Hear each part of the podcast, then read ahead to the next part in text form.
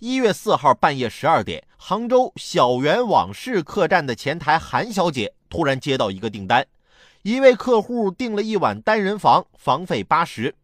五号凌晨，客人入住是一位一米六左右的普通女孩子。不想，这位女孩子开口就说自己是试睡员，可以写好评，代价是免去一晚房费。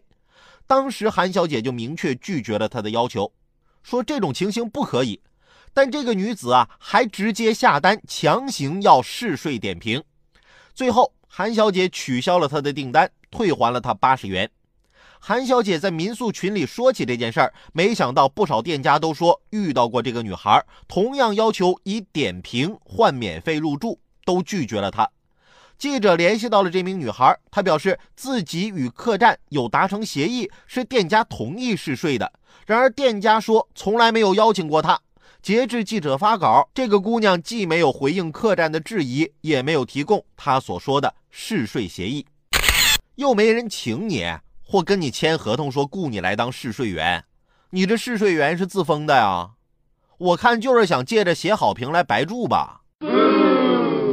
那我点外卖是不是也可以说自己是试吃员啊？可以给店家写好评，然后我就可以白吃了？